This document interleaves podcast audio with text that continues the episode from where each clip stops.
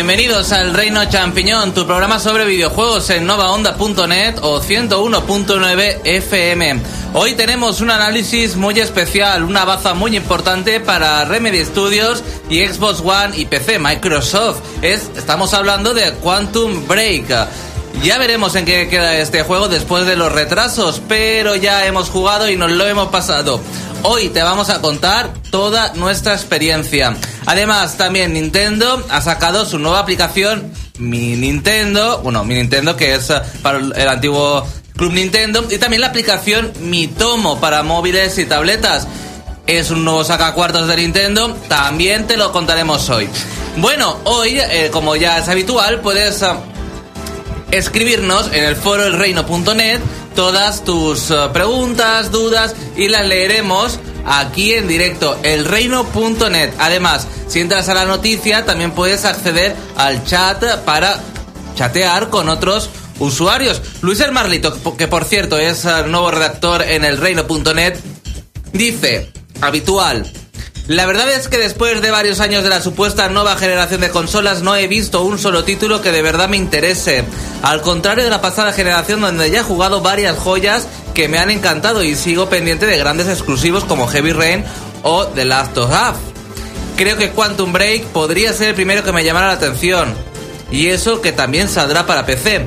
Con la fuerte alza del dólar y el precio bastante alto de las nuevas consolas, yo veo hasta más probable que me llegara a comprar una PlayStation 3 antes. Toda la razón, completamente. Bueno, pero es que en su país también Sí, las el- consolas... mm, Sí, pero en PlayStation 3, él como ha tenido Xbox 360, con PlayStation 3 tienes aún muchísimos juegazos que jugar, ¿eh? Nunca es tarde. Jorge dice que vamos a analizar el Mitomo y el My Nintendo y Quantum Break y dice, ¿y el Flip Note Studio 3D? ¿Pero También es se va a hablar, ¿Qué también es se va a hablar. Bueno, en fin, Caprod también, también, que está aquí, eh, también ha dejado un comentario. Dice que los flipados nos... fen- eh, bueno, pues si lo queréis eh, leer, entrad al reino.net y, y lo leéis, que si no, estoy aquí hablando, hablando y hablando. Os recuerdo que si queréis eh, hablar sobre el programa, tenéis un chat en directo y también en el reino.net. Hoy damos la bienvenida a José. Hola, ¿qué tal? Yo con una energía que no puedo conmigo. David Hola, buenas tardes, Xavi. y Alex. Hola a todos. Y un servidor Xavi. Por cierto, en el chat ya está Fran Friki, Jorge y Clamus. Bien, Fran Friki. Dice que le hacemos caso, creo. No sé a qué se refiere en el chat. Entra al chat y podéis hablar con Fran Friki, Jorge y Clamus y los que se vayan añadiendo. En fin, vamos a lo importante, a repasar las noticias más importantes de la semana. Volvemos enseguida después de esta cabecera. Cortinilla.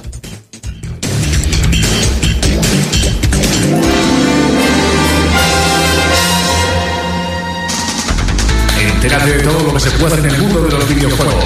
El Reino Champiñón te pone al día. Noticias.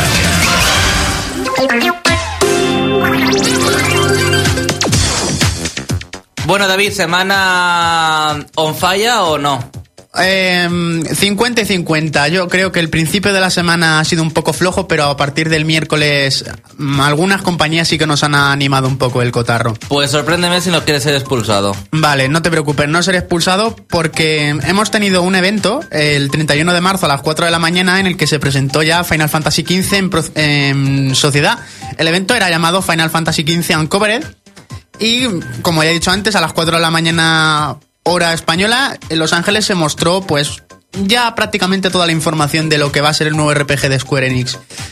Tal y como se filtró y tal como adelantamos por aquí también, el lanzamiento se producirá el próximo 30 de septiembre en las tiendas, llegando un lanzamiento simultáneo a PlayStation 4 y Xbox One.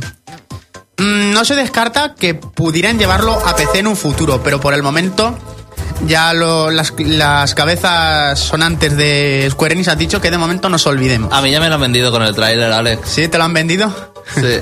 y con la música de Esta My Me, espero que no sea tal bazofia como Final Fantasy XIII con ese super tráiler y esa super voz que sonaba de fondo. Pero también te vendieron con el tráiler del 13 y luego fue un fail. Por para eso, ti. por eso lo digo, que espero que... Eres, eres un vendido, precisamente. Ese eh, es el problema que tiene la gente de tener buenas personas Es que- en marketing que saben venderte. No, no, y es, es la representación más clara de lo que es esta saga los últimos años.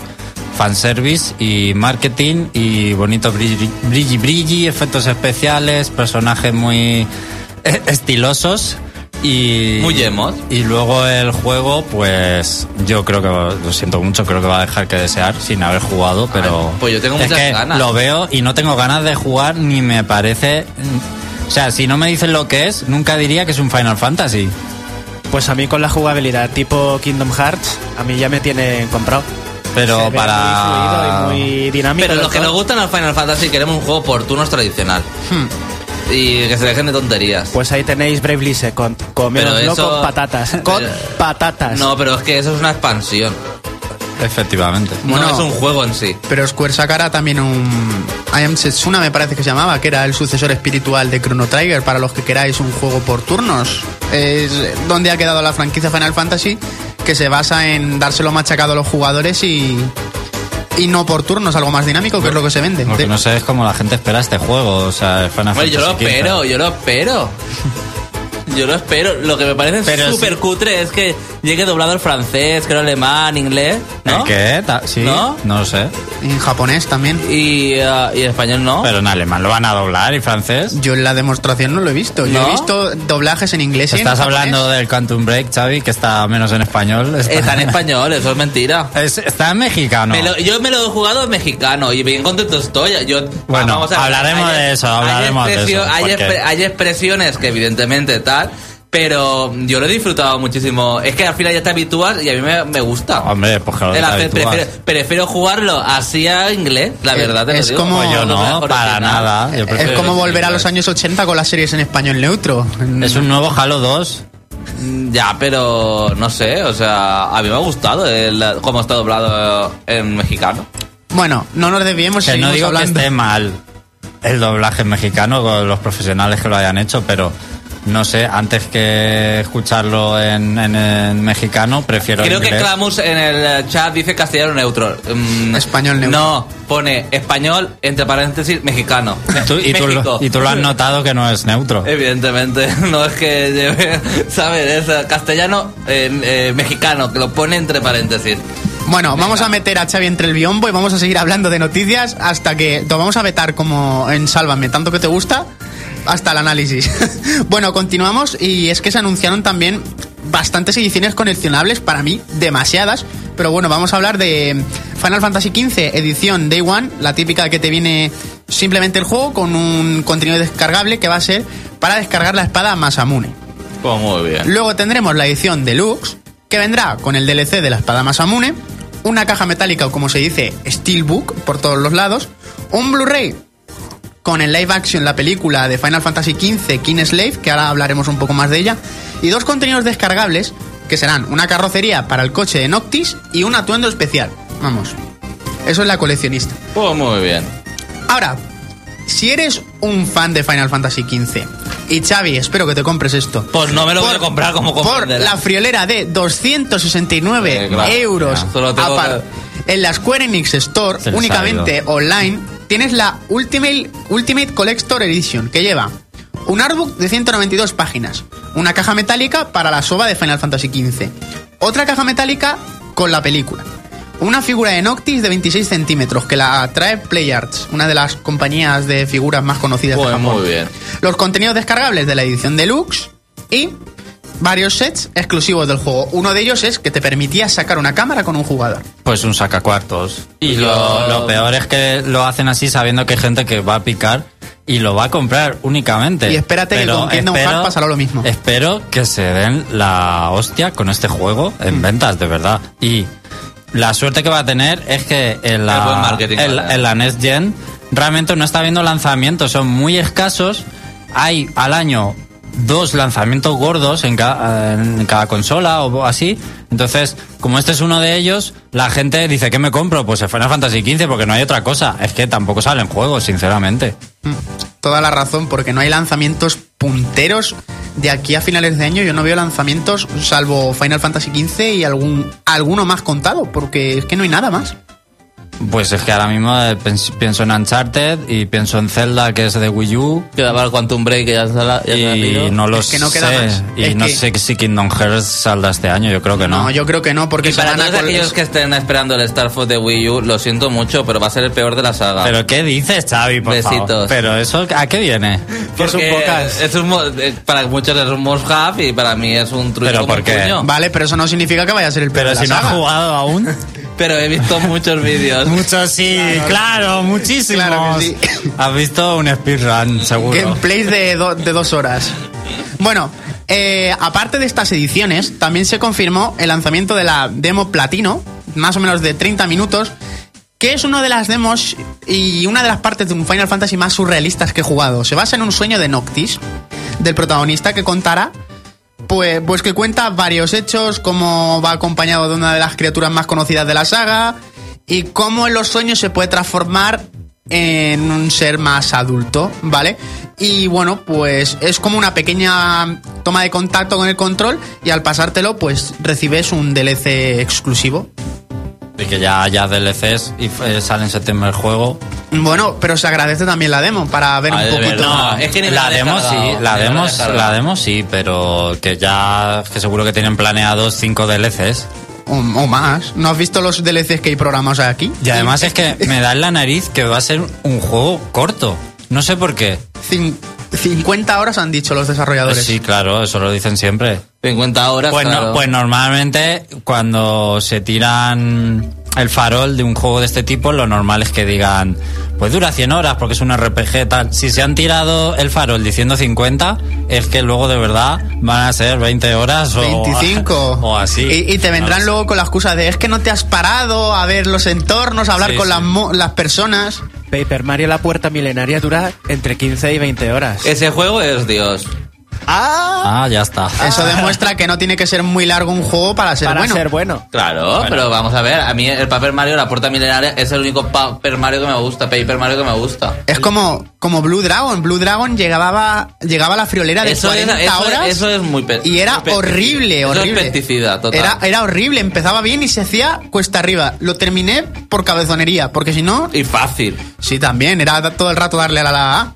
Bueno, y por último, bueno, nos mostraron mm, dos cositas. Eh, Final Fantasy XV Brotherhood, que va a ser una serie de ovas en animación, en anime, y una película llamada King Slave, que contará la historia del rey Regis. Vamos, no espero que sean partes muy importantes de la historia, pero es la gallina de los huevos de oro. Se han y pudiendo sacar todo lo posible, pues van a aprovechar. Además, por último, habrá un juego más basado en Final Fantasy XV, que se llamará Justice Monsters 5 para móviles y PC. Vamos, un sacacuartos. Y luego decimos de Nintendo. Va a estar hasta en la sopa eh, Final Fantasy XV. Claro, vas a jugar a Star Fox y te va a venir publicidad de Final Fantasy XV. Podemos también. terminar con Final Fantasy XV. Podemos terminar con Final Fantasy XV, porque ahora vamos a hablar con el otro, la otra noticia importante de esta Empe- semana. Empezaremos la temporada número 12 con Final Fantasy XV, el análisis, Xavi. No, 30 de septiembre, no. Mm, No, va a tocar. Empezamos en octubre. no lo sé. bueno, Nos va a ahí. tocar alguna chorrada de Puede Nintendo, ser. seguramente. O FIFA. O con Star Fox. Ah, no, Star Fox cuando Star Fox en abril, en abril. Este mes, Ay, este Xavi. Ay, este mes. Es que se me va la cabeza. Con ese juego es que me hipnotiza tanto. Bueno, pues seguimos ahora con Nintendo, que es la segunda compañía que ha animado un poquito el cotarro esta semana, con el lanzamiento de mi tomo My Nintendo. Voy a hablar de un poco resumido. como No, resumido noticia. no, lo dejas después. Vale, lo dejo después. Eh, ha empezado el año fiscal, este 31 de marzo, y Nintendo, aparte de lanzar estas dos cosas que vamos a debatir ahora después, eh, ha anunciado que DSiWare va a cerrar sus puertas el próximo 31 de marzo de 2017 y que los Nintendo Points, al estar el sistema de fidelización de My Nintendo, van a dejar de funcionar el próximo 30 de septiembre. Pero no estaba eso abierto. Sí, sigue abierto. Madre. ¿De acuerdo? Entonces, pues llegó mi tomo y llegaron el sistema de recompensas que ya hablaremos. También aprovechó, aprovechó Nintendo para sacar una pequeña lista de los lanzamientos próximos que vamos a tener. Algunos ya están muy confirmados, pero podríamos tener ya el primer candidato a juego de la temporada. Star que, Fox. que suena un pestón, que es Sonic Boom, Fuego y Hielo. José, nuevo juego de madre Sony. mía. Exclusivo. Oye, me terminó gustando el Sonic Boom, aunque le puse un 5 luego, pero Me gustó hasta que descubrí lo cansino que es desbloquearlo todo en ese juego. Y aquí tenemos a Clamus que nos está escuchando, que es muy fan Pero de Sonic, por tú- cierto, entonces que me disculpe porque este juego tiene pinta de ser muy malo. El de 3DS habla, José. Sonic- Hablando del de la 3DS. Que era el más ese- decente. Que era lateral. Era un Sonic bastante más clásico de lo normal. Sonic murió con Sonic and Knuckles. Lo O- siento. con mucho. Sonic Adventure también. Bueno, pero yo digo. Bueno. Los buenos Sonic. Su lanzamiento se va, va a tener Xavi la difícil decisión o elegir entre Final Fantasy XV o Sonic Boom Fuego y Hielo porque sale el día 30 de septiembre también. Entonces va a ser una cosa que va a tener que sopesar mucho. Como buen fan de Sonic. Oye, pero yo un apunte. O sea que no resurgió un poco con Sonic Colors y Sonic Generations, ¿sabí? A mí no me gustó. ¿Ninguno de los dos? Lo jugué, pero no me. No. Pues a mí me parece... Que yo me quedé. No. Hombre, yo creo que también son opiniones más personales. A cada uno le puede gustar más. A mí, por ejemplo, me gustó Sonic el Caballero Negro. Y la gente lo critica muchísimo. Me pareció un juego entretenido. No voy a gastar saliva para contestarte, David. Vale, pues ahórrate la saliva. Porque vamos, telita. Bueno, también. Hombre, pues, si me dices los anillos esto, ¿cómo se, ¿Los anillos secretos? Pues bueno, por la experiencia, novedad y tal, pero una cosa que esté bien. A mí me gustó ese juego y ya está. Bueno, sigamos. Como a ti te gustó el juego de Rec, también. Es que son cosas cada uno con sus gustos. pero yo he dicho que me gustase el juego de Red. Tu tono lo dejo entre si lo critiqué. Bueno, seguimos. Eh, PlayStation Plus. Ya eh, habíamos empezado el mes de abril y no sabíamos cuáles serían los juegos que llegarían en este mes. Venga. Bueno, nos han sorprendido con el catálogo menos malo. No quiero decir que sea bueno, pero es el menos malo. Este mes tendremos Zombie, que es el remake de Zombie U para PlayStation 4. Tendremos Dead Star, que es un juego de navecitas con tintes RPG. Esto todo para PlayStation 4. Tendremos I Am Alive de Ubisoft, el juego de supervivencia. Savage Moon para PlayStation 3. Y para PS Vita, que es una consola que está más muerta que Vamos. nada. Y siguen llegando Mira, juegos. te, te voy a decir una cosa. Estás muy equivocado. Nos llegan dos Eh, no, grandes... no, estás muy equivocado. Una cosa es que no saques Sony juegos. Y otra cosa es que no se comercialicen. Otra cosa es que tú no quieras enterarte de los juegos que sacan. Bueno. Porque sacan y muchos. Vamos a ¿Qué tener... juegos Y sacan, Xavi? No me sé los nombres, pero son...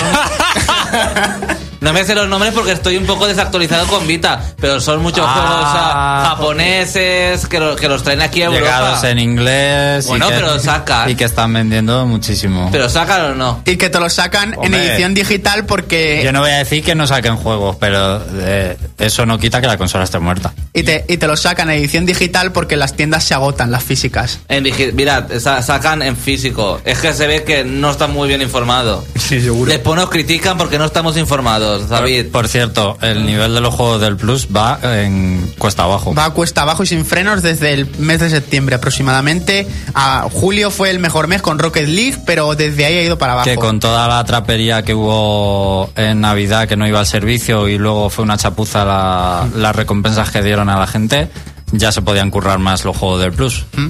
Me acuerdo yo que me dieron... Vamos a ver, el Plus realmente es un añadido, igual como Nintendo tiene sus ah, tiendas de puntos de monedas. de Perdona, pero el Plus cuesta dinero. Pero cuesta dinero por jugar.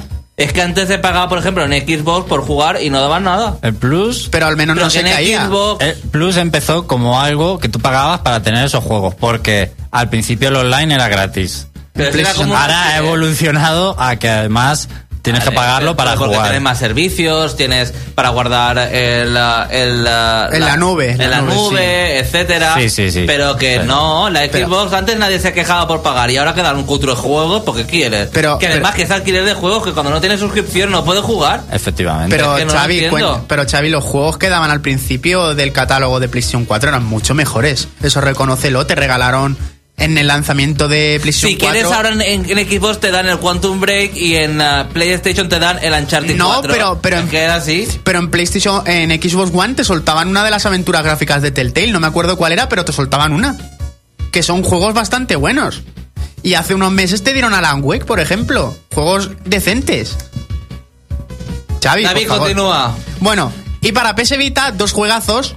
A Virus Name Tom y Tsutsimi. Dos juegazos. ¿Sabes? Dos buenos juegos que Xavi conoce de sobra y se va a comprar a las primeras de cambio. Y bueno, como última noticia, pues ya vamos a concluir con que en el sistema de calificación por edades americano ha salido listado Bioshock The Collection, que es un juego pues que suponemos que incluirá las tres versiones en su versión juego del año. Y ya está. De esta no te quejas, ¿no, Xavi? Mm, es que Bioshock es una saga que no me aporta nada. Bueno, pero siempre viene bien jugarlos en nueva generación ¿Tú y con te- te rescalado. pasado? Sí, me los he pasado. ¿Y qué te han parecido? Pues el uno muy bueno, el 2 una Repetitivo- mierda y el... repetiti- no, repetitivo hasta no más no poder. No, a mí en Bioshock 1 me gustó. ¿Y el el dos 2 no me era- pareció un asco. El 2 es muy continuista, pero a mí me gustó. El 2 me lo pasé en una tarde ¿Y el- porque el Infinite? me pareció un muy buen juego. Está muy bien. Muy buen juego, el mejor de los tres. Bueno, que uno más a la, a la larga lista de juegos de la pasada Ah, generación. Hay que pasar por caja por pagar un rescalado Sí. y 50 euros o Bas- 60. Básicamente, así hasta que todos los juegos acaben. Yo sé que eh, has visto en el tema de la PS Vita, no, eh, Fran Friki. eh, Pero si me Fran apoya. Friki es la única persona que juega PS Vita en España junto Pero, que- contigo. pero, pero vamos a ver, ¿qué te crees? ¿Que la PS Vita juegan cuatro gatos? Estás muy equivocado. Pero si ni tú juegas, Xavi. Si yo lo has sí reconocido. ¿A qué has jugado? ¿Cuánto hace que no juegas? Ni lo sabes. Estás muy equivocado. Estás muy equivocado porque el último que jugué fue al Final Sanfer. Ah, Sí, ¿cuándo? ¿Cuándo, te final, lo, Sanfer. cuando nos lo dieron en noviembre? Que eso lo, lo mandó para analizar en noviembre. ¿pero qué me estás contando si es mío? Pues tío, a ver en qué te gastas el Porque a mí dinero. me gustan los juegos basados en, ah, en películas y en de eso. Ya está defendida la Vita con el Fines Unfair. Ah. Ya, defendida. Bueno, ¿alguna cosa más? ¿O David? O Pasamos a tu análisis porque yo ya quiero dejar de oírte decir tonterías. Pero, eh, mm, no que a sé, saber qué dices de Quantum Break, que aún así lo defenderás. Con el cagarro de juego que es. Yo, David, a mí esa actitud que tienes, pues no me gusta. ¿Qué quieres que te diga? No. Yo doy mi opinión. Yo doy mi opinión. Que un juego que no viene ni doblado al castellano y ni se han molestado y han tardado tres años en desarrollarlo, dando todo el rato retrasos porque es el juego que más se ha retrasado de esta generación, me dirás tú cómo ha venido. ¿O es que tienes envidia de no tener una Xbox One? Bueno, estoy a ver si me toca en Canal Buzuna. Ah. A ver, y luego la vendo. Que Ah. siempre viene bien tener dinero. Sí, sí, seguro, seguro. bueno, pues, ¿qué vamos a escuchar, José, para Calmarnos. ca- calmar a David, que está un poco desatado?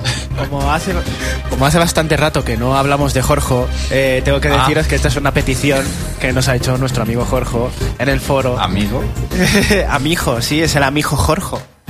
Eh, de una versión del tema de Brinstar de Metroid, porque, ojo, estamos en el 30 aniversario de Metroid y nadie ha dicho nada todavía. Y el 20 aniversario de también de Pero Lara lo- Croft. Pero se lo merece. Por supuesto. Pero ¿quién lo sabe que es el aniversario de Metroid? ¿Nintendo no? No, Jorge. Solo Jorge y una cuenta de Twitter que es Metroid 30, ¿no? Que se lo ha copiado de esa cuenta, seguro. Y ya está. Porque Nintendo no lo sabe, desde luego. Pues el caso es que vamos a escuchar una canción pedida por Jorge, que es esa. Una canción de Brinstar, rockera del todo, de Metroid. Y regresamos enseguida aquí con Quantum Break.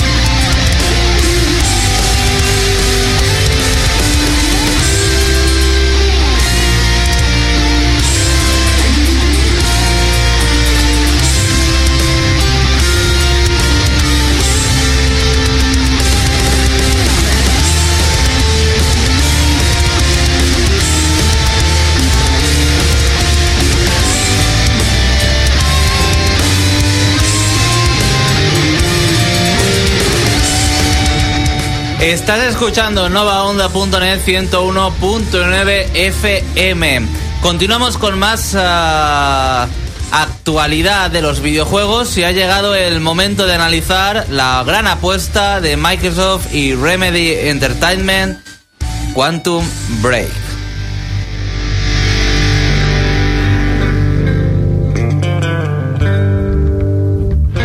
¿Quieres saber cómo es un juego? El Reino Champiñón te lo exprime a fondo.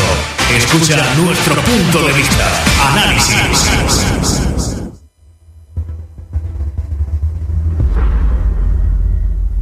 Pues bien, Quantum Break ah, llega para que desafiemos ah, la, mm, cual- el tiempo, para desafiar al tiempo. José, si tuvieras la oportunidad de tener una máquina del tiempo, ¿cambiarías alguna cosa? Por supuesto. No una, 300. ¿Te atreverías a ir al futuro a ver lo que pasa? No. Alex, Se te han dejado planchado. Te han dejado planchado. A ver, a ver. no qué- me ha dejado, no me ha dejado planchado, es una, una respuesta, no esperaba que me respondiese de ninguna forma. Me estás poniendo nervioso. A ver. Alex, si tuvieras la oportunidad de viajar al presente, al futuro, ¿te atreverías? Sí. Me encantaría, además, más, Y- que, más que al pasado. ¿Y no tendrías miedo a trastocar algo y después que cambiase? Pero eso sería del pasado, del futuro. que Bueno, si, va a- si viajas al, al pasado. Pues no. La verdad, no, no tendría miedo porque. Qué público más difícil. De momento es algo de las películas, no sabemos. Yo viajaría, yo viajaría al futuro para decirte lo que quieres escuchar. Es todo teoría. o Es la sea. Bueno, pues bien, este juego realmente eh, se desarrolla en el 2016.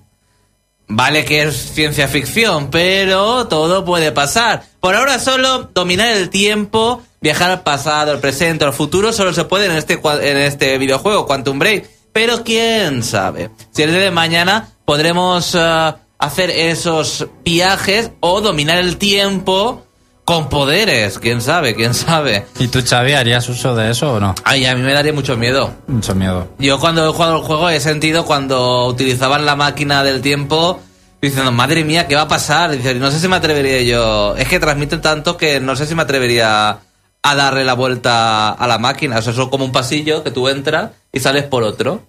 Entonces, eh, pues eso. Es que no quiero contar mucho más. Bueno, eh, ¿cuánto...? Como, como lluvia de estrellas. Sí, exactamente. Sale humo y apareces. Bueno, la, es, ah, Quantum Break es la fuerte apuesta de Microsoft y Remedy. Eh, de Remedy ya lo conocéis con, con, eh, por juegos eh, como eh, Alan Wake. Además hay una referencia al principio del juego Alan Wake porque hay una pizarra con, en la universidad eh, con un montón de fórmulas y pone Alan Wake y, ah, y puede y te, y, ah, te acercas a la pizarra y el protagonista dice una cosa sobre Alan Wake. Solo lo sabréis si jugáis el juego. Yo ahora mismo no me acuerdo, evidentemente, pero dice algo y dije, joder, Alan Wake, qué bien. Además que el juego tiene ese ambientillo Alan Wake. La gente que haya jugado Alan Wake y ahora y juega Quantum Break se dará cuenta de ese ambientillo de Remedy, ese ambientillo de Alan Wake. Esa atmósfera oscura. No. ¿A eso te refieres O o más no? de serie, de televisión, Sí, a eh, todo eso. no sé, tiene un ambientillo que te recuerda un montón a Alan Wake, pero no tiene nada que ver con Alan Wake. El, el, uh, el argumento también es uh, bastante retorcido como Alan Wake, pero mejor. Bueno, eh, como sabéis, Quantum Break se retrasó y hoy vas a saber si ese retraso ha valido la pena o no. A mí me ha gustado muchísimo, aunque hay cosas que deben mejorarse mucho. Pero me ha gustado porque ya sabéis, si seguís el programa, que yo le doy mucha importancia al argumento. Y el argumento eh, de este juego eh, lleva el peso. No cae en el... um, no cae en, uh, um, en los estilos de juego que hemos visto últimamente, como en The Order 1886, donde no podías casi controlar al personaje ni nada. No, aquí hay argumento sólido. Lo que pasa es que está muy bien combinado con la acción y la exploración. Ahora, que tenga una. que la acción y la exploración sea tan bueno como el argumento, ya ahí no discrepo porque no tiene nada que ver con el argumento. Eh, está bastante cojo en ese aspecto. Bueno, eh, jugar a ser Dios ya podéis imaginar que tiene sus consecuencias. Jugar con el tiempo puede ser ah, muy malo para el futuro y para el presente. Un en una universidad hay una máquina del tiempo, la está haciendo como una gran empresa que se llama mm, Monarch Solutions y ah, un el jefecillo invita a una persona que es eh, Jack Joyce a activar la máquina del tiempo con él. Pues bien, activar la, la, mm, máquina del tiempo y el experimento sale mal. Entonces desestabiliza el tiempo y hay como una fractura. Es decir, pues se interponen las líneas temporales, pues a lo mejor... eh, um, y estos dos personajes pues adquieren unos poderes después de esa fractura.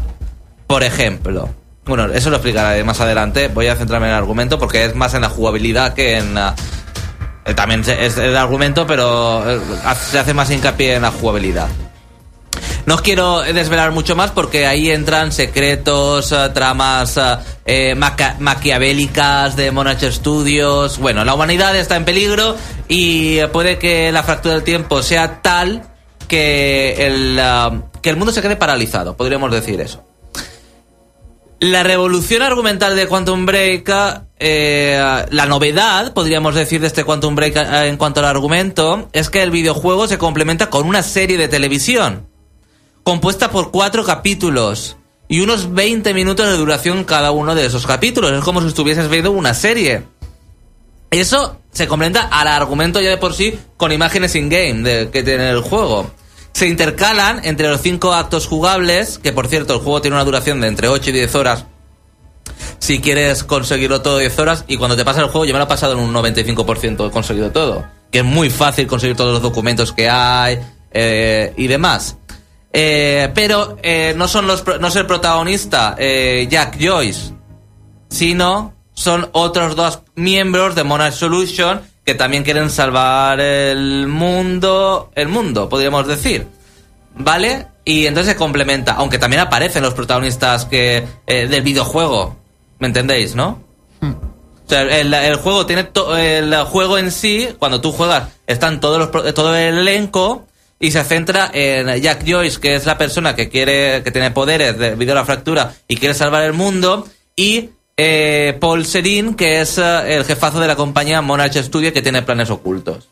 Pero en, en la serie de televisión también salen ellos, sale todo el elenco, pero está centrado en dos miembros de, de la empresa. ¿Vale? Entonces se complementa. Ahí hay un yin yang, una, una simbiosis que se complementa muy bien. Y Alex me decía el otro día la pregunta, pero realmente no aburre 20 minutos. Eh, entre ya, ya de por sí las escenas de vídeo. Eh, eh, después la serie de televisión. No aburre realmente una pausa. A mí me ha gustado mucho por la intensidad que lleva, el ritmo que lleva. Y tanto la serie como el argumento del juego. No, es más, te estaba deseando eh, pasar el acto porque como he dicho, va entre actos para eh, ver la serie. Es que me, encanta, me ha encantado por eso. Y yo creo que es un nuevo concepto argumental que está muy verde y que tiene que madurar, pero va por muy buen camino, por lo menos para mi gusto. En la trama existen los nudos. Esto ya lo hemos visto en otros juegos, pero en otros juegos, eh, que es eh, donde podemos escoger, donde eh, nos convertimos en el guionista de la historia y podemos escoger entre dos opciones. En este momento, en este, en los nudos, tan solo podemos eh, controlar a Paul Serin, que es el dueño de la compañía, y no puedes hacer realmente nada, no hay acción ni nada, pues a lo mejor vas paseando y es más trama argumental que otra cosa. Pero llega un momento al final del capítulo, que a lo mejor son cinco minutos, donde te dan a elegir entre dos opciones. Y ahí es donde la historia va variando y tú puedes eh, cambiar pequeñas cosas de la historia, aunque al final es el final, o sea, es así. Yo creía, tenía, pensaba que nos daría, después de la de, de- del bombo que le han dado a construir tu historia, creía que era un heavy rain o, ¿sabes? Eh, al final se queda un poco verde este aspecto. No hay diferentes finales realmente. Es que solo, solo me lo he pasado una vez, pero puedes, eh, como los, act- los actos son una línea temporal, Sí. y tú puedes, esas decisiones puedes rejugarlas. ¿sabes? Eh, pero no, y solo sé que cambian cosas muy pequeñitas, pero no sé si al final hay varios finales. O a lo mejor cambian pequeñas A lo mejor cosas el, al el final cambia. eh, yo, eh, el final cambia. O sea, el final es el final. Que no quiero desvelar nada. Pero después, cuando hay los créditos, hay como un pequeño vídeo. A lo mejor de es cada el- personaje o algo No, así. solo. Bueno, no quiero contar nada. Yo supongo que ese vídeo es el que cambia. Al final. Claro. Pero bueno, quería que da- darían más al jugador, más opciones para ir desarrollando tu, histo- tu propia historia. Pero afecta, por ejemplo, al desarrollo del siguiente capítulo, a que Afecta, afecta. a un escenario Afecta, diferente, no, a lo afecta mejor. A, detalle, o- a detalles de la historia. Detalles solamente. Detalles de la historia. Que sí, que está bien, pero quería otra revolución porque Paul Serín puedes escoger entre una opción y otra. A ti te dan a elegir dos opciones, ¿vale? Y, por ejemplo, eh, antes de escogerla, tú puedes ver esa opción. ¿Qué pasa en esa opción? Porque él tiene la capacidad de ver el futuro. El poder que tiene el te- tener poder del tiempo, igual como el protagonista, él tiene la capacidad, el protagonista no, de ver el futuro. Entonces tú puedes elegir entre una opción u otra. Y después, cuando la escoges, lo típico, estos usuarios, tal, el 60% de los usuarios Sí. han escogido esta opción. Bueno, pues es así. Yo creía que nos daría más libertad en ese aspecto, pero no. Bueno, el resultado al final es, como he dicho, es un concepto narrativo que promete y que tiene que madurar, pero sí que es verdad que quizás las secuencias de vídeo para narrar la historia se abuse de ellas y que ha sido criticado en otros juegos. En fin, ¿ha pecado realmente? Yo creo que ha conseguido que la trama y los momentos de acción y de exploración se complementen. Eh, hay mucho argumento, yo creo que lo vale, porque el argumento de verdad es una pasada en ese aspecto. Y creo que se complementa con suficiente acción y exploración. La cuestión es que no creo que la acción y la exploración se hayan ejecutado bien. Porque creo que se hubiese dado mucho, mucho más juego a estas cosas. Porque, por ejemplo, en, ah, aunque el sistema de combate es como un juego de acción, un Uncharted, vamos a ponerlos, con sistema de coberturas y demás, es muy ágil gracias a los poderes. Porque tiene, eh, como he dicho, Jack Joyce tiene poderes, por ejemplo, eh, puede tener el tiempo, puede hacer un escudo para recuperar eh, vida o paralizar las balas puede eh, moverse con rapidez, puede lanzar granadas para, pa- para paralizar el tiempo en esa zona, etcétera, etcétera, etcétera. Y se pueden mejorar con unos puntos crono que vas encontrando y demás. Pero solo te lo pasas bien cuando hay muchos enemigos en pantalla y en los eh, jefecillos, en ah, con lo más duros. Porque ahí es cuando empleas todas las te- eh, mecánicas del tiempo y entonces es, es lo chulo y lo guay. Pero cuando hay po- y esos momentos eh, hay muy pocos. Solo eh, solo disfrutas cuando hay muchos enemigos en pantalla que son muy duros.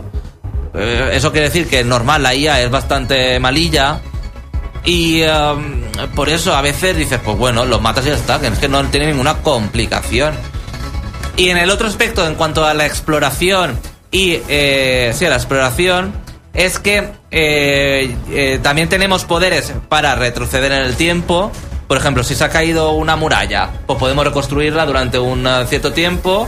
Entonces, pero no está, no, no se explota lo suficiente. Hay muy pocos momentos de en ese sentido. A lo mejor también tenemos el, la capacidad de mm, ralentizar el tiempo para continuar nuestro camino, para sortear obstáculos y demás, pero es que son muy pocos y creo que no se explota lo suficiente eh, en ese aspecto.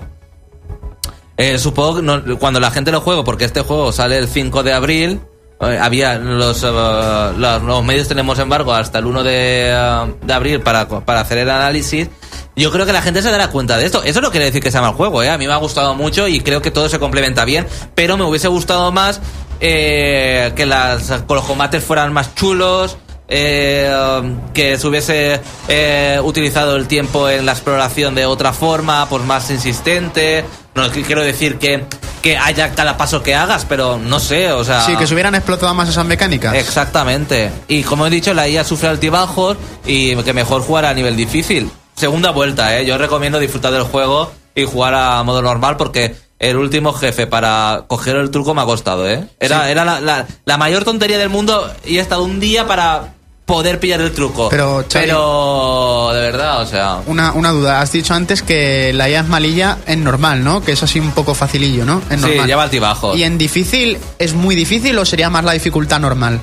¿Cómo? En difícil es el salto es muy muy alto desde normal a difícil o es más o menos como tendría que ser la normal. ¿Cómo, cómo? Vamos a ver. Has dicho que la dificultad normal, ¿Cómo, cómo? No, venga, va, no maldito seas. Dime. Me has entendido, ¿no? Sí. No, te he entendido. A ver, la dicho la dificultad normal es muy fácil. Es muy sencilla. Es La sencilla, es sencilla. De la normal a la difícil. Excepto, excepto el jefe final, que, que hasta que no le coge el truco o tal, pero Y la dificultad difícil es muy muy complicado respecto al normal. te lo pone más difícil, pero tampoco... Sería como la normal de cualquier juego, más o No, menos. hombre, más, más complicada, vamos a ver, para algo es difícil. Claro, pero es que hay juegos que la dificultad normal es como... Bueno, vamos a, adelantando, lo siento. Es que No, no, no, no te preocupes. tiempo. Eh, y también eh, los puzzles, mm, hola. Y el plataformeo tampoco es que sea. No sé. No. Pues eso. Eh, es que no Que- tengo nada que comentar. que se han querido que meter no más en hay, acción. que son Que malos. hay, pero que. Que son pocos. Que, se que son muy pocos y que no. Que no me satisfacen, Muy- vamos. muy- no es un Uncharted para entendernos, Muy ¿vale? simple. Le, Exactamente. le ha pasado como a Tomb Raider, que se han querido basar más en la acción. Y ya está. No, no, eh, es peor que el Tomb Raider. Bueno, Quantum Break eh, evidencia un downgrade evidente. Y como ya es habitual, la mejor opción gráfica es el PC. Es el PC. Como vimos en eh, The Division. Nosotros hemos jugado a la One. A la de, de- de todas formas, eh, es espectacular eh, el acabado. ¿eh? Y algunas texturas, como ya dijimos en el videoanálisis de The Division, Don Classic de The Division, tardan en cargar o están directamente borroja- borrosas, que eh, desvirtúan un poco el trabajo final del juego. Y supongo que es por la capacidad de One. Es que no llego a entender esto.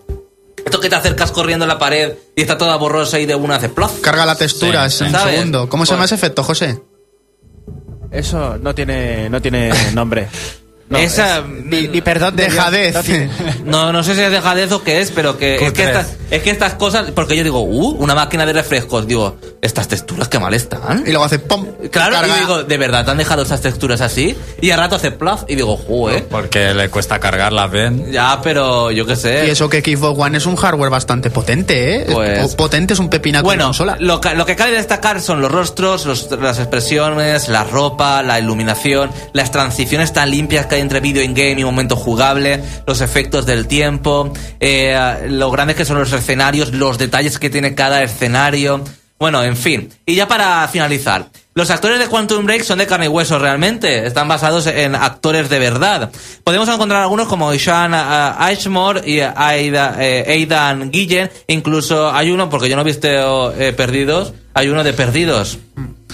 Eh, la banda sonora es muy buena y el tirón de orejas es eh, por no incluir el doblaje en castellano.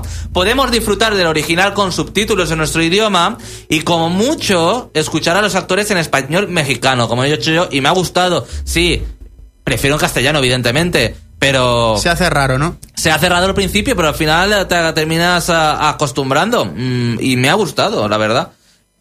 Pero es un tirón de orejas porque está en francés, está en todos los idiomas posibles, menos, Menos en, en castellano. castellano. Pues- Eh, si me dijeses neutro, pero es que ni neutro. Eh, Pone español, entre paréntesis, México. Pues yo creo que debe ser de los pocos que... Y eso que es un triple A Que realmente. se lo ha puesto en mexicano y no en inglés. Yo creo que la gente va a optar por el doblaje en inglés mayoritariamente. De hecho, cuando se anunció que no iba a tener doblaje en castellano, no había... No decían...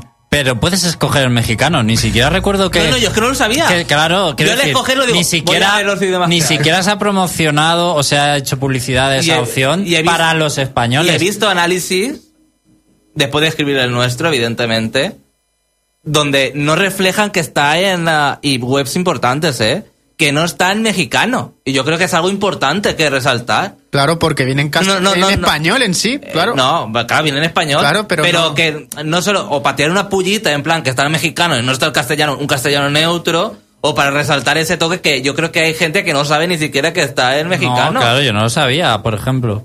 Y a mí me ha sorprendido ese aspecto. Es ¿eh? otra muestra de dejadez, de Remedy. Me ha, me ha sorprendido. Bueno, eso es más de Microsoft. Bueno, Bueno, en De quien fin, dependa. eh, la nota la sabréis en el videoanálisis que estará muy pronto. El, el análisis ya está escrito, así que solo falta capturar y montar. La nota es secreta, pero yo cuando hablé contigo el Yo- jueves pero yo estaba muy flipado. me dijiste, le voy a poner un 10. Entonces, la nota no ha sido un... Solo vamos a decir que no es un 10. Ha tenido que ser ¿Qué- consensuada, qué ha- entonces. ¿qué- No, no ha sido consensuada. ¿Qué ha cambiado para que no sea un 10? Pues eso, que la jugabilidad no ha sido lo que esperaba. Pero ya lo llevaba bastante avanzado el juego. Pero es que ha sido eso, que no sé. Eh, eh, vamos a ver, yo pongo, a lo mejor me estoy, me estaba flipando muchísimo, pero después cuando he terminado el juego, he tenido que valorar todo. Que yo creo que se hace eso, el juego se tiene que terminar. Claro, y pensar un rato, para claro. valorar un poco. Claro, ya ¿No? Eh, con la cabeza fría el Uncharted pensando. no te digo que no. El Uncharted es un 10, ¿no? No, vamos a ver, no, yo seré... Eso sí te toca analizarlo. No, no, yo, yo seré... Hombre, eso lo voy a analizar yo, lo siento mucho David, pero queda así. Pero, pero, no, vamos a ver, yo me he pasado el juego, al principio estaba muy flipado, pero por el argumento, porque vosotros ya sabéis que yo al argumento le doy mucho peso a la hora de la nota, pero es que este todo argumento y la jugabilidad y la exploración la han dejado un poco de lado. Aunque se complementen, aunque haya to- aunque es- es- haya una simbiosis, pero eh, al final no puede ser. El 10. Me hubiese gustado poner un 9, un 9 y medio y tal. Me Luego- hubiese gustado, luego vienen, claro. Porque la historia es una pasada. Es una Está pasada. dando muchas pistas ya. ya Bueno, no, ya nos gustaría ponerle 9 y 10 a todos los juegos, pero es que no puede ser. Bueno, que vamos a. El, el videoanálisis pronto, ya sabes, está escrito. Así que. Eh, en el foro están diciendo. Pues, ¿Ha salido ya en PC o más tarde? Es que de- José me está diciendo tal, pero yo que quería que salía el mismo 5, no lo sé. No, ¿eh? creo que salía el 30 de abril, salía más tarde. O salía este mes, pero. Es eso, que va a salir ya también. Sí, pero salió un Además, poco yo más creo tarde. que el retraso, aunque hayan dicho que es para distribuir un poco los lanzamientos fuertes de Microsoft, yo creo que ha sido por el PC. Por el PC, para, Para lanzarlo. adaptarlo. Sí. Y se verá mucho mejor seguro. E incluso me, a- me atrevería a decir que, el, que el, la- el desarrollo podría haber sido en PC y lo han porteado. Por No eso que dices tú de que. no, pero vamos ser a ver, eso también pasa en Division. De Division. En The Division. Sí, puede ser también. Porque lo he jugado, y pasa en One también, Sí, lo he jugado sí, en. One. Por eso no sé si es eh, culpa del hardware de One. Hombre, el, el caso es que en The No Division sí se nota mucho desde la primera demo que mostraron en el E3 al resultado ahora que sí ha cambiado mucho y para peor gráficamente, eso sí que es cierto. Bueno, eh, ah, vamos a analizar mi tomo y... eh, bueno, a analizar, vamos Bueno, a ver, comentar un poco sobre encima. sobre esto. Sí, bueno, Lo hemos descargado todos, ¿no? ¿Quién lo ha borrado? yo no. Yo no. Yo sí. Venga. Venga, bueno, voy a comentar un poquito por encima, ya que no lo hemos podido comentar en las noticias. Pues mi Tomo y My Nintendo debutaron en, Euro- en España el día 31 de marzo, dos semanas después de que se filtrara la aplicación que estaba en castellano y que debutara en Japón también. Bueno, eh, voy a hablar un poquito primero de My Nintendo, ¿vale? My Nintendo es el nuevo programa de fidelización que llegó por la mañana, ¿vale? Se fue activando el servicio poquito a poco. Y nos ofrece, nos ofrece cosas como misiones diarias para ganar monedas y requisitos. Es un programa de fidelización que premia al mejor Nintendero, por así decírtelo. Bueno, se basa...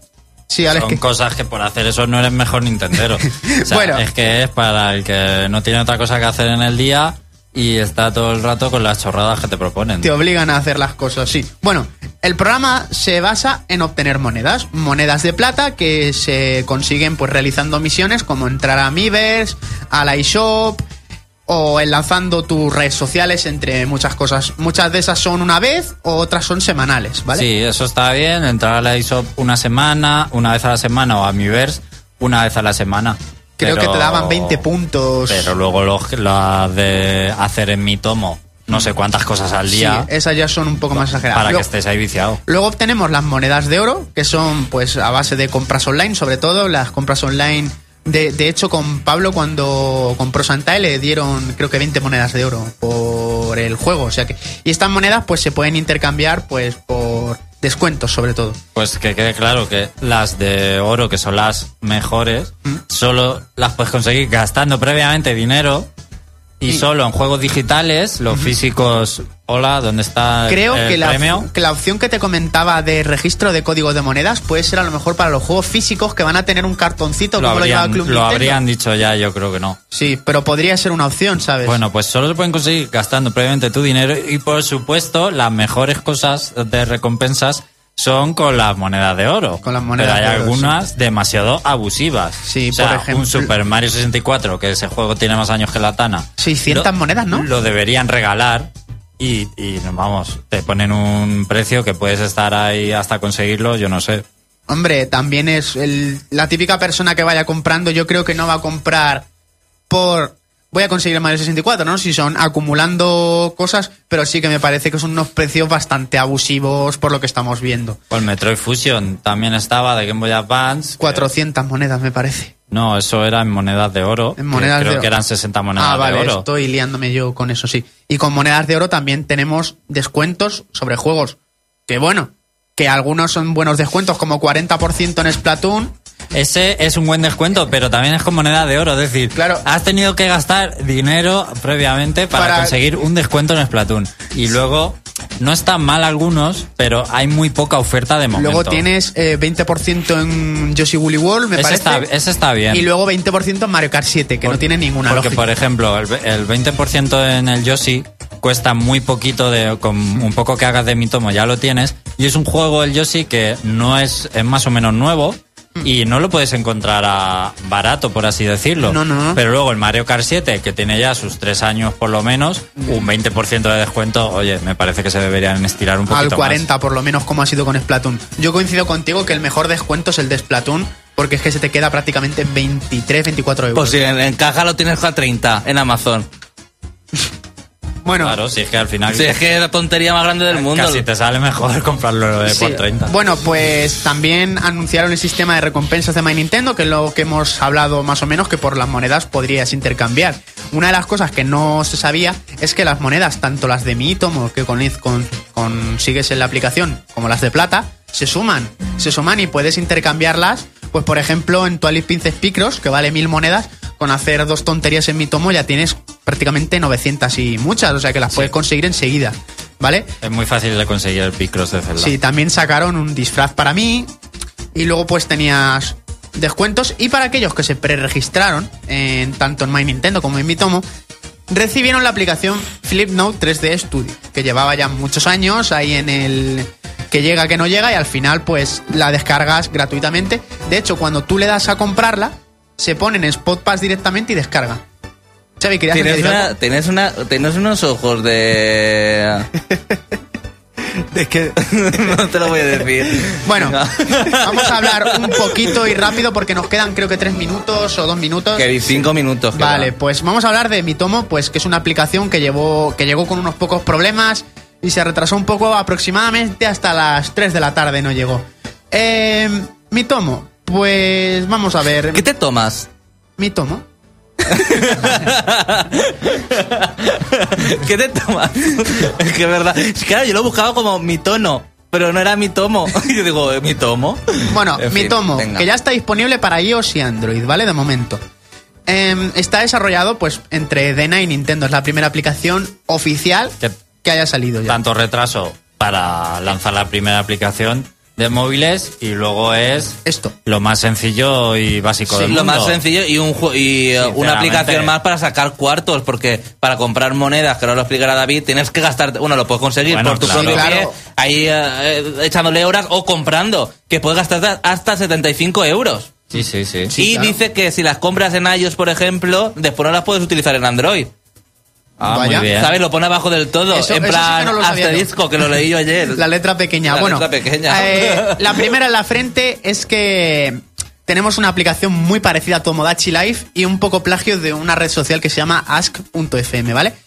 Problemas. Eh, la- el primer problema es que la aplicación te la bajas desde la Google Store y te pesa 34 megas. Uy, dice, "Uh, El instalador. que pesa nada. Y ya la instalas y te mete una actualización de 550 megas. La primera vez. Que de hecho, menos mal que me lo dijisteis porque yo la estaba bajando con los datos. O sea que imagínate, Ah, el- pues. el, el mes de los datos me lo fundo. Hombre, ya, Sí, pero, hombre, pero a más de uno le habrá pegado un susto, porque Sí. vamos. Luego se actualizó, al día siguiente se actualizó y una de las mejoras que ponía era un aviso diciendo, oye, que te bajas esto, son tantos megas, y que te recomendamos que uses wifi. Eso fue uno de lo- una de las mejoras.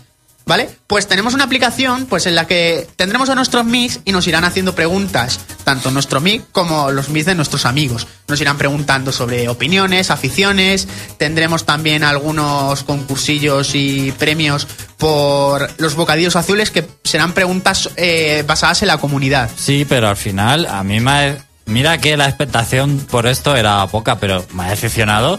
Al final es solo una aplicación de preguntas y respuestas. Que te tiras el día viendo... Hombre, tiene minijuegos. viendo la- Sí, un minijuego solo. Pero No, no, tiene muchos. Tienes que gastar monedas. Bueno, el mismo, pero... Pero vamos, con sí, diferentes- que varios- eso lo pruebas y luego cae en el olvido, lo de los minijuegos. O sea, al final la aplicación va de responder preguntas y ver lo que responden tus amigos y ya bueno, está. si queréis ver lo que es mi tomo, podéis entrar a elreino.net. Eh, David, porque hay un vídeo muy bonito Sí. donde te lo explican todo. Claro, por supuesto. Eh, David, eh, ¿te lo descargarías? ¿Lo vas a tener? ¿Lo vas a borrar? ¿Qué vas a Yo, yo sí me lo voy a quedar porque yo soy muy aficionado a la red social de Ask y llevo como seis años utilizándola y a mí me ha gustado lo que he visto del momen- de momento. No sé cómo avanzar. Alex, Me parece que tiene un uso, o sea, que las preguntas son como muy infantiles. No está dirigido muy para público más adulto porque al final es para hacer un poco el chorra en las preguntas. Me parece que es más para público teenager. Y creo que cuando pasen dos meses, el índice de uso de este juego, vamos, la gente lo va a empezar a desinstalar igual de rápido que se lo ha instalado. igual como yo, ¿no? Eh, y de ya, José. Tres millones de José, usuarios ya. ¿te lo vas a mantener en el móvil? ¿Lo vas a quitar en la tablet? Yo es que no me ha cabido, no he podido instalarlo. Mi móvil no me Ese es el problema, que está muy mal optimizado. Y no te dejan Eh. ni incluso pasar los ¿Quieres datos a decir la algo? SD. ¿Que nos tenemos que ir ya? No, no, que lo del espacio que me parece que han marginado a muchísimos usuarios que tienen poco espacio en su móvil. Bueno, pues hasta aquí el Reino Champiñón. Muchas gracias, chicos, por estar ahí en el chat, en el foro, escuchándonos. eh, Por si alguien no lo sabe, si eres root, si Sí. tienes ruteado el móvil, no te funciona. Muy Hombre. impo-